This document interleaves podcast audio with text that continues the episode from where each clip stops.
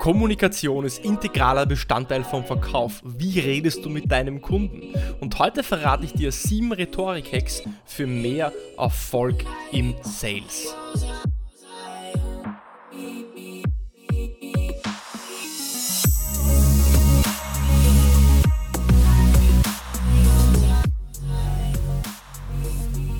Herzlich willkommen bei Deal, dein Podcast für B2B-Sales von Praktikern für Praktika.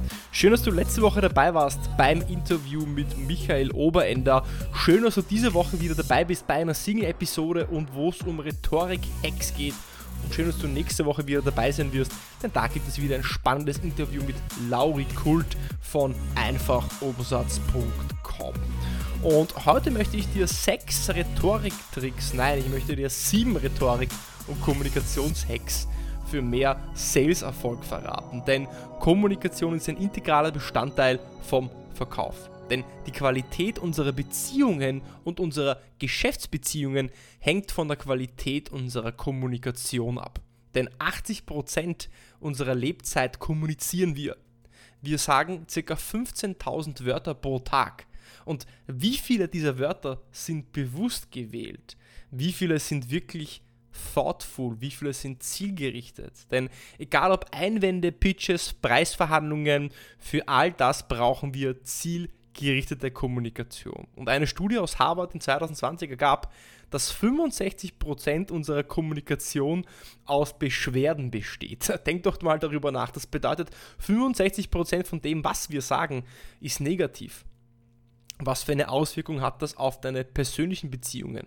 Was für eine Auswirkung hat das auf deine Beziehung mit deinem Partner oder Partnerin, wenn du dich 65% der Zeit nur beschwerst? Und was für eine Auswirkung hätte das auf die Geschäftsbeziehung mit deinen Kunden, wenn 65% von dem, was du sagst, eigentlich negativ ist? Denn wir wollen zwar gehört werden, aber wir hören selbst nicht zu.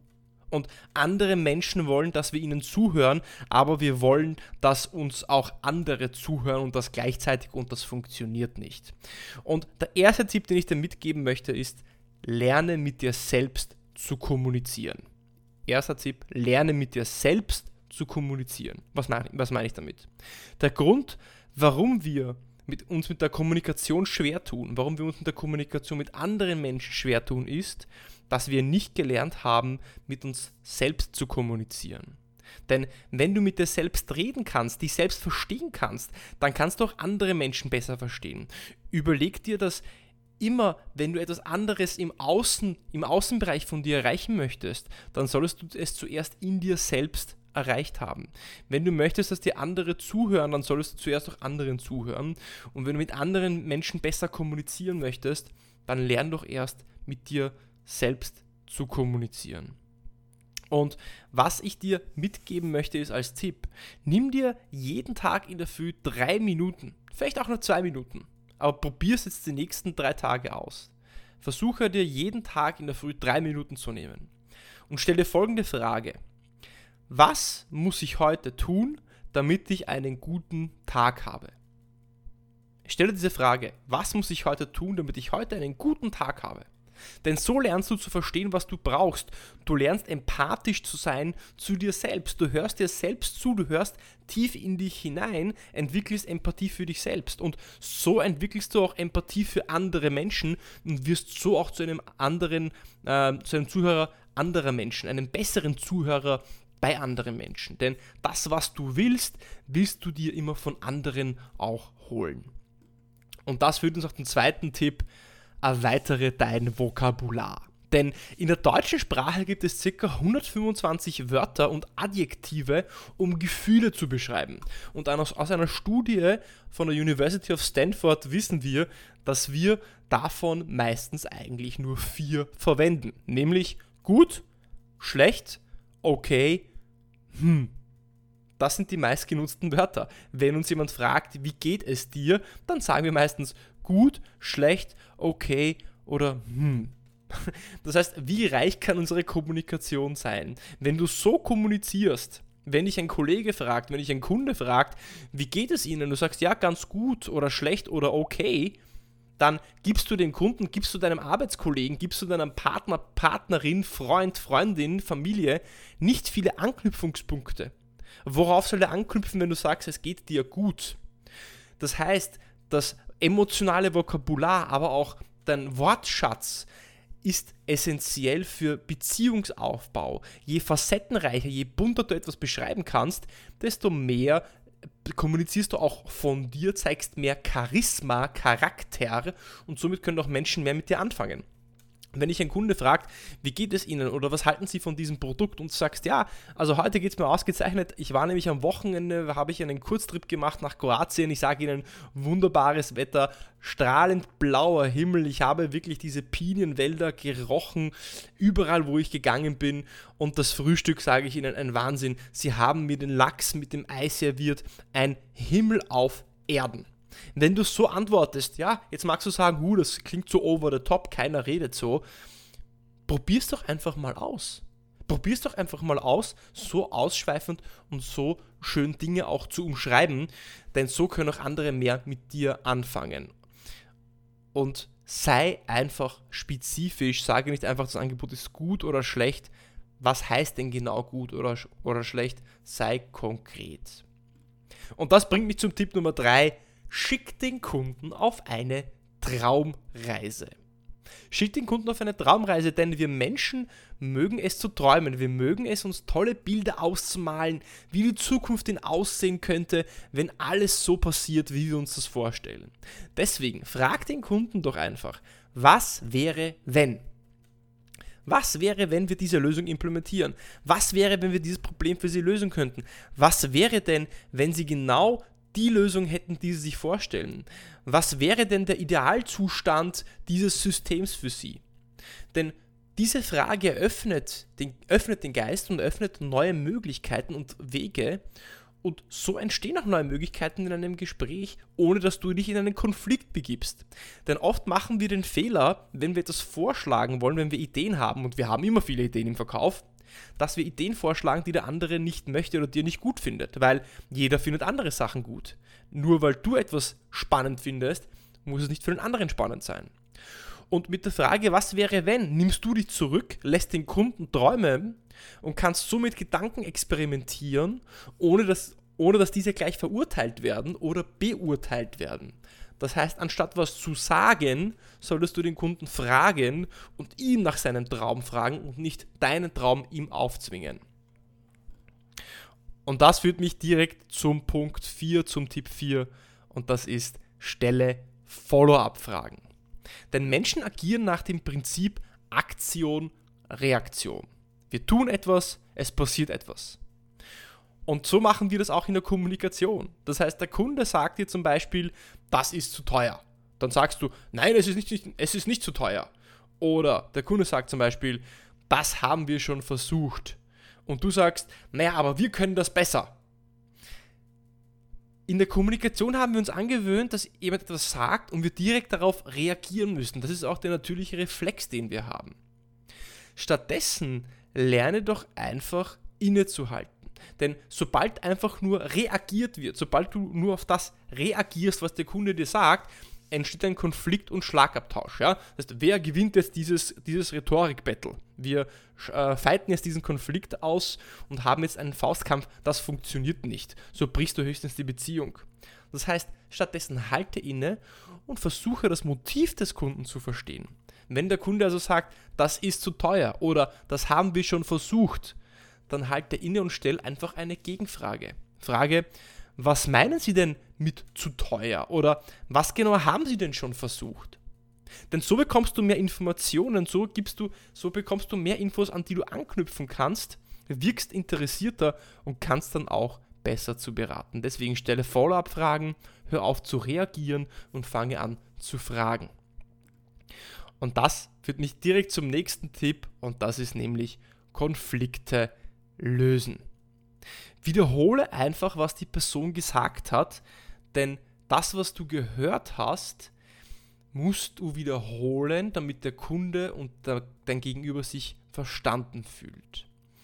Oft ist es so, dass Konflikte entstehen, weil wir auch darauf reagieren und unsere Emotionen direkt rauslassen.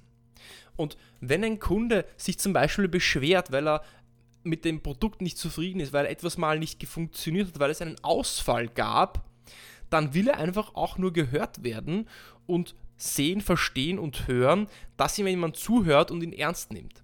Das heißt, anstatt direkt darauf eine Lösung zu präsentieren, wenn der Kunde sagt, das funktioniert nicht oder da bin ich jetzt enttäuscht und das kann nicht sein, dann wiederhole einfach, was der Kunde gesagt hat. Das heißt, okay, das heißt, ich verstehe, Sie sind, Sie sind gerade enttäuscht, weil offensichtlich unser IT-System nicht funktioniert hat und das hat bei Ihnen dazu geführt, dass Sie das ganze Wochenende mit einer Mannschaft von drei Leuten in der Firma sein mussten und sich eine Alternative überlegen mussten, wie das System am Montag wieder funktioniert. Das war für Sie wahrscheinlich sehr aufwendig. Habe ich Sie richtig verstanden? Und so signalisiere ich, dass ich zugehört habe und verstanden habe. Der nächste Tipp, versuche kein Vertrauen aufzubauen. Das hört sich jetzt etwas komisch an, denn im Verkauf, was wir versuchen, ist Vertrauen aufzubauen. Ja, ich muss zuerst das Vertrauen des Kunden gewinnen. Aber ich verrate dir jetzt ein großes Geheimnis. Die größte Hürde, um Vertrauen aufzubauen, ist es zu versuchen, Vertrauen aufzubauen. Was meine ich damit? Stell dir vor, du baust ein Haus. Dann brauchst du Ziegeln und du baust dieses Haus aus Ziegeln. Wenn du ein Haus baust, dann stellst du nicht einfach ein Haus hin. Das, du fokussierst dich beim Hausbau also auf die einzelnen Bausteine des Hauses und nicht auf das Haus. Genau das gleiche ist es, wenn es ums Vertrauen geht und wenn es um Vertrauensaufbau geht. Du fokussierst dich nicht auf das Vertrauen, sondern du fokussierst dich darauf, was Vertrauen eigentlich ausmacht.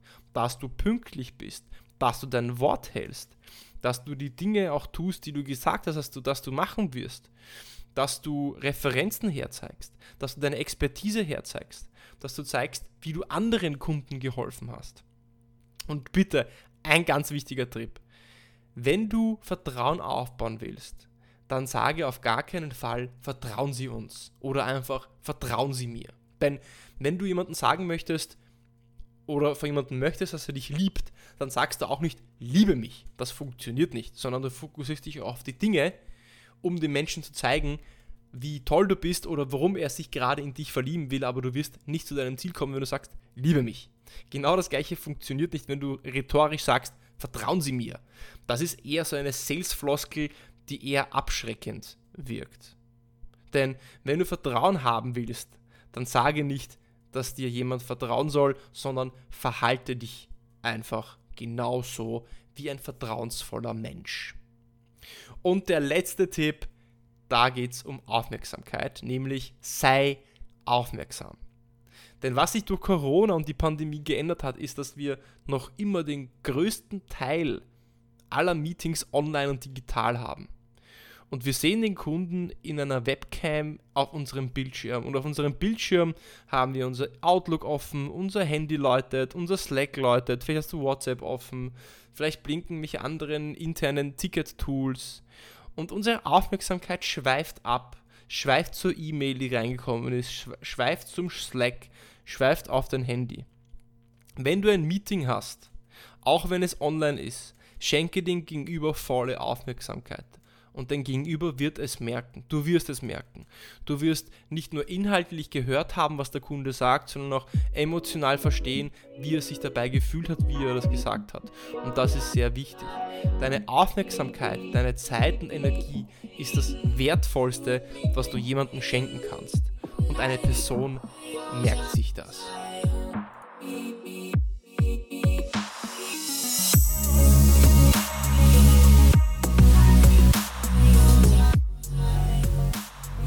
Kurz zusammengefasst, was waren die Tipps, die ich dir mitgegeben habe? Erstens, lerne mit dir selbst zu kommunizieren.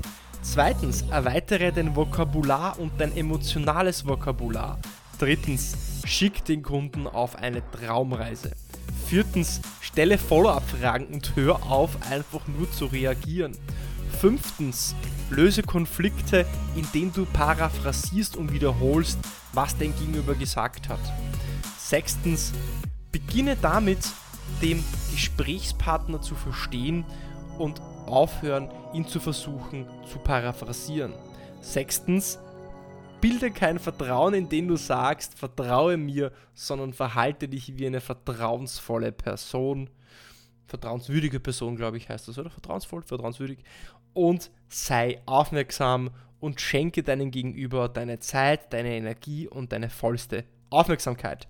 Wenn dir diese Episode gefallen hat, dann abonniere mich auf Spotify, folge mir auf Apple Podcasts. Nächste Woche geht es weiter mit einem spannenden Interview mit Lauri Kult von Einfach Umsatz. Ich wünsche dir eine schöne Woche. Bis zur nächsten Woche beim Deal Podcast.